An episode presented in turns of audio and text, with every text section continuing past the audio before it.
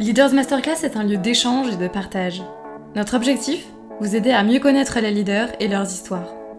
Découvrir leurs engagements et la manière dont ils les concrétisent au sein d'entreprises qu'ils ont créées ou rejointes. Quelles histoires personnelles les ont amenés à défendre certains sujets plus que d'autres? Comment ont-ils concrétisé leurs croyances dans le monde professionnel? Vous le découvrirez dans le podcast Leaders Masterclass. Bonne écoute Habituellement très discret, nous avons la chance de recevoir Pierre Odekanaki en exclusivité. Scientifique de formation, Pierre a commencé sa carrière comme chercheur au CNRS avant de rejoindre le ministère de l'Industrie. Il intègre en 1973 le groupe américain de conseil en stratégie et management Booz Allen Hamilton, où il a exercé jusqu'en 2002. Il crée ensuite sa propre entreprise, Management Patrimonial Conseil, dont l'objectif est d'accompagner les chefs d'entreprise dans la gestion de leur ingénierie patrimoniale, leur levée de fonds ainsi que leurs projets d'acquisition et de fusion. Pierre est également à l'initiative aux côtés de Mirabel Bieng-Martinon des Leaders Masterclass. Je vous laisse écouter son histoire et découvrir les anecdotes de sa carrière que vous ne pourrez découvrir ailleurs que dans ce podcast. Bonne écoute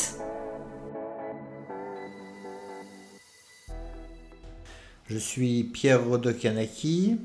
Je suis un ancien senior vice president de la Société internationale de conseil en stratégie Booz Allen Hamilton. Je suis l'ancien président de la Chambre de commerce américaine à Paris.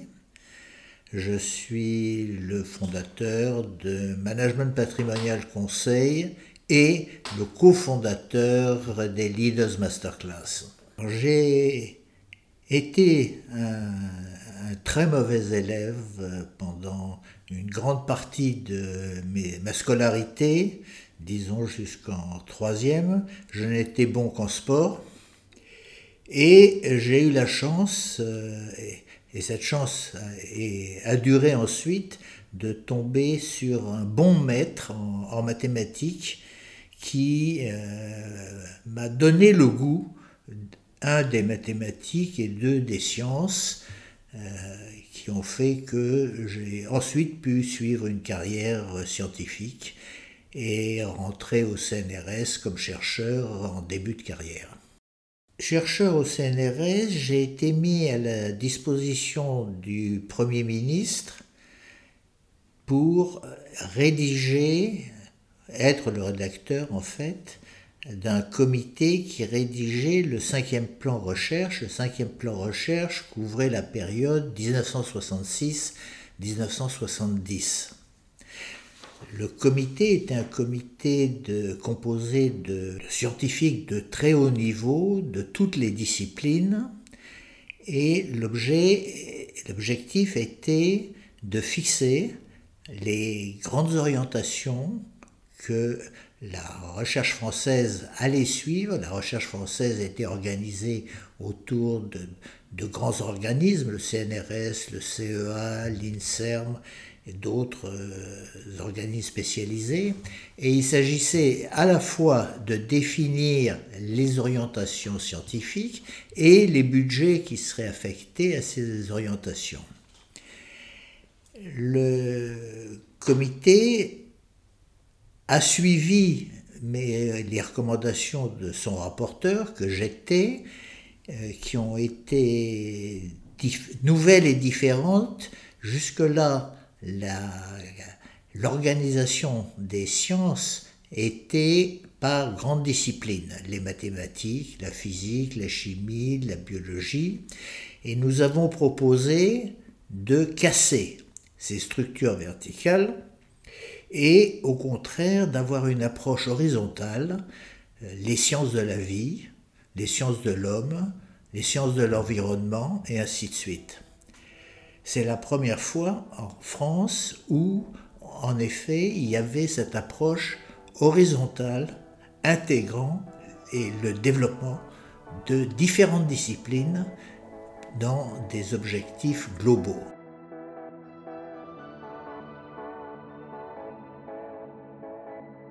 Après dix ans dans la recherche et la gestion de la recherche, je suis passé de l'autre côté, c'est-à-dire en effet dans un groupe anglo-saxon à dominante américaine de stratégie et de management. Et euh, la, seule condition que j'avais mise à, à l'entrée dans ce groupe était de partir aux États-Unis, d'être transféré aux États-Unis pour apprendre effectivement ce métier là où il avait été inventé. Après quelques années, une des missions qui m'a le plus frappé a été celle que nous avons menée pour le groupe General Electric. Le président de ce groupe s'appelait Reginald Jones. Il était en place depuis cinq ans à la tête de General Electric. Il avait transformé ce groupe qui était un, groupe très diversifié, un conglomérat dans lequel il y avait l'exploitation de mines, il y avait des forêts, il y avait des sociétés euh, industrielles dans différents domaines, de chimie, de euh, plastique, d'énergie. Reg Jones était considéré comme un des grands patrons la société devait faire à l'époque environ 15 milliards de dollars de chiffre d'affaires, ce qui était au début des, années 70, euh, qui en faisait une société très visible et leader aux États-Unis. Euh, Reg Jones a appelé Booz Allen, euh, et donc je faisais partie de l'équipe qui, qui était venue à Greenwich au siège de la société en posant une question toute simple qui était je dépense un milliard de dollars par an en recherche et développement et je ne suis pas satisfait des résultats obtenus. Nous sommes dépassés par les Japonais, nous sommes dépassés par les Allemands, nous sommes dépassés par les Hollandais. Donc je voudrais que vous, Booz Allen Hamilton, qui avez une compétence reconnue en matière de technologie, vous fassiez un audit de nos activités de recherche et développement et que vous reveniez en me disant qu'est-ce qui ne va pas, qu'est-ce que je dois modifier pour que ce milliard de dollars que j'investis chaque année dans la recherche et le développement, finalement, donne les résultats que j'en attends. Nous avons donc interviewé l'ensemble des, équipes à tous les niveaux euh, de General Electric et nous avons interviewé les principaux grands groupes internationaux qui étaient en pointe en matière de recherche et développement. C'était par exemple Thomson CSF en France, c'était Philips en Hollande, c'était Siemens en, Allemagne, c'était euh, deux ou trois sociétés japonaises et euh, l'équipe très restreinte de, de nous étions à l'époque quatre partenaires pour mener cette, cette mission, euh, se réunit à New York pour préparer le rapport final. Et nous ne trouvons rien. Après avoir analysé, est-ce que les, thèmes de recherche sont les bons thèmes de recherche? Oui, les thèmes de recherche étaient les bons thèmes de recherche. Est-ce que les moyens financiers alloués à ces thèmes de recherche étaient les bons thèmes de recherche? Les bons moyens financiers? Oui. Est-ce que les équipes avaient les qualifications nécessaires? Oui. Est-ce que les systèmes qui étaient mis derrière la gestion de ces opérations était euh, cohérent et oui. Donc pourquoi les résultats attendus n'étaient pas obtenus? Et suggérait qu'il fallait chercher ailleurs. Et nous avons identifié le fait que Reginald Jones, Reg Jones, était de formation financière et qu'en fait, il avait infusé dans la société cette approche financière prudente et donc le manque de volonté de prendre des risques. Le message a été compliqué à faire passer. Euh, Ray Jones nous a convoqué un vendredi soir, vendredi à fin d'après-midi, au siège à Greenwich pour que nous lui présentions notre rapport. Donc nous étions un peu stressés, bien sûr, et nous lui avons expliqué que exactement ce que je viens de dire, les programmes de recherche sont bien adaptés à chacune des, à chacun des domaines d'activité que l'entreprise gère. Les équipes sont de qualité, les moyens financiers sont suffisants, les systèmes de support fonctionnent. En fait, le problème vient d'ailleurs, le problème vient du manque d'appétit de risque. De toute la structure et cet appétit de risque, ce manque d'appétit de risque, il vient du sommet de l'entreprise, c'est-à-dire de l'image que vous, le, Chief Executive Officer de General Electric, avez imposé et que tout le monde suit, qui est celle d'un management prudent, financier, axé sur le, les résultats financiers et donc euh, vous avez limité le goût et la, prise de risque de la plupart de, de vos collaborateurs euh, et la recherche et les, les développements ne peut réussir à se développer que s'il y a prise de risque. Reginald Jones a écouté, n'a pas posé de questions, et nous a dit revenez lundi, je vais réfléchir ce week-end. Donc je vais un billet d'avion pour rentrer à Paris que j'annule. Euh, je passe un, très mauvais week-end comme, la plus, comme mes, mes, autres partenaires. Lundi, euh, nous revenons à Greenwich et Ray Jones nous demande, je, j'ai réfléchi, j'ai pesé vos arguments, je pense que vous avez raison, et donc je vais organiser ma succession en choisissant un cadre pour me succéder qui, lui, aura cette motivation et ce sens du développement et du risque de recherche. Vous, qui avez interviewé tous mes cadres, est-ce que vous avez des recommandations à me faire? Et en fait, nous avions identifié deux responsables qui avaient dans leur division en effet montré euh, un sens de l'innovation, une volonté de promouvoir l'innovation. L'un était Jack Welch et l'autre était Goodrich. Reginald Jones les a mis en concurrence pendant deux ans et finalement il a choisi Jack Welch qui a été le plus brillant patron américain pendant les 20 années suivantes.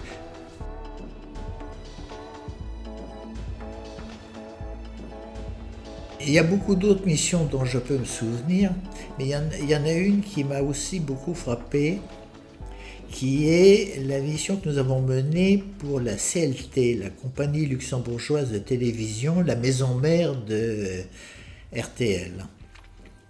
Au tout début des années 80, euh, la CLT nous demande d'étudier la faisabilité de la télévision directe par satellite en Europe. C'était un problème horriblement compliqué. C'est un problème qui à la fois avait des dimensions technologiques importantes. Il fallait vérifier qu'il y avait, euh, qu'on pouvait développer euh, des satellites avec euh, une puissance d'émission télévision suffisante pour couvrir les différents pays européens, ou au moins un ou plusieurs pays européens. Il fallait vérifier qu'on avait la capacité de créer des antennes au sol, c'est-à-dire ces grandes assiettes qui seraient de taille réduite, c'est-à-dire 50 cm de diamètre au maximum, alors que ces antennes aujourd'hui, à l'époque, euh, faisaient 2 mètres de, diamètre, et donc on ne pouvait pas les mettre à la fenêtre ou, ou difficilement sur les toits. Donc il y avait des problèmes de technologie à identifier et à, et à résoudre. Il y avait des problèmes de marché, est-ce que les capacités de publicité permettrait de soutenir et de financer euh, le développement et les émissions tout au long de, l'année. Il y avait des problèmes d'acceptabilité et de, et de clientèle. Est-ce que les clients seraient susceptibles d'acheter le matériel et dans quelles conditions? Il y a des problèmes euh, politiques, il y avait des problèmes, bien sûr, euh, de langue. Il y avait une multitude de, problèmes à, résoudre. L'équipe l'a fait et si aujourd'hui vous avez euh, près de, 400 chaînes différentes sur votre toute télévision, c'est vraiment probablement par les résultats que nous avons obtenus à l'époque.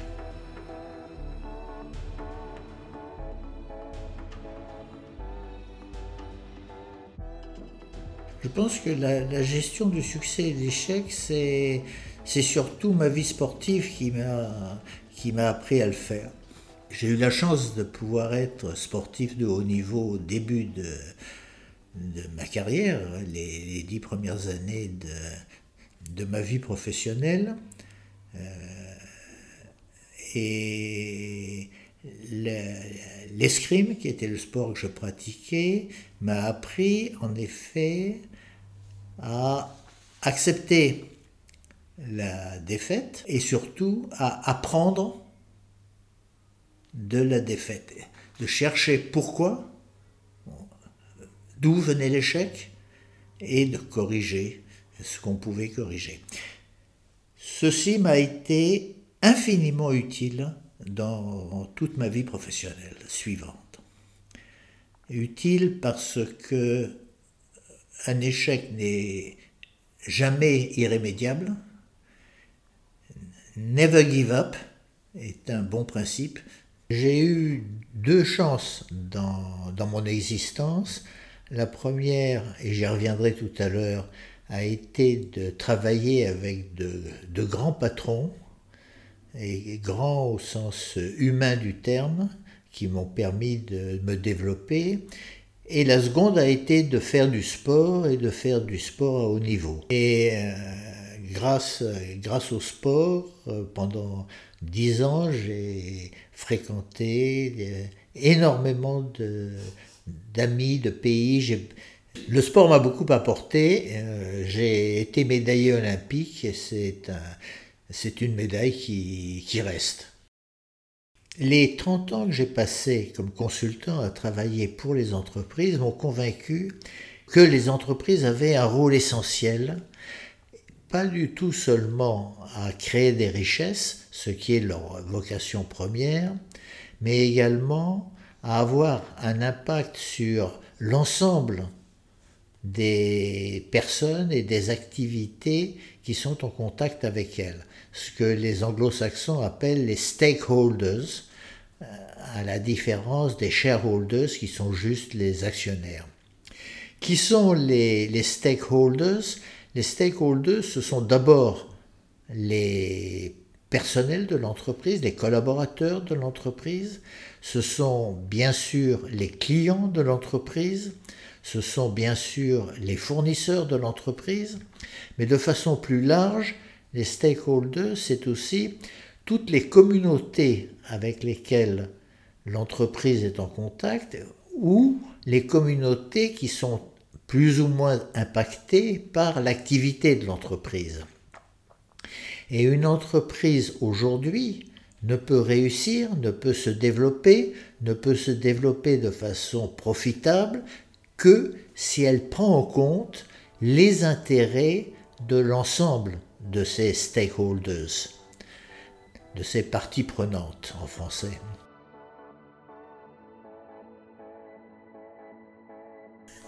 J'essaie de conserver euh, une activité à la fois intellectuelle et, physique, notamment par euh, l'organisation de séminaires, euh, les Leaders Masterclass, dans lesquels euh, une série de, patrons emblématiques viennent partager en, tout petit comité leurs expériences, leurs échecs, leurs succès, pourquoi ils ont, ils ont pris telle ou telle décision et comment ils, ils ont finalement réussi à faire évoluer l'ensemble de, de l'entreprise.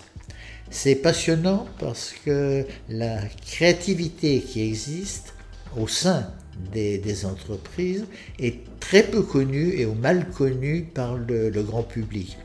Le, déni de l'entreprise qui existe malheureusement dans, beaucoup de cercles, euh, particulièrement en France, est lié au manque de, de connaissance de ce que l'entreprise est et fait réellement. Et euh, une des tâches que je me suis euh, aujourd'hui euh, fixée est de contribuer, de m'attacher à contribuer à faire mieux connaître ce que l'entreprise peut faire et fait en fait pour la société. Si j'avais un conseil à donner aux leaders de demain, c'est vraiment que le meilleur moyen de prévoir l'avenir, c'est de le bâtir soi-même.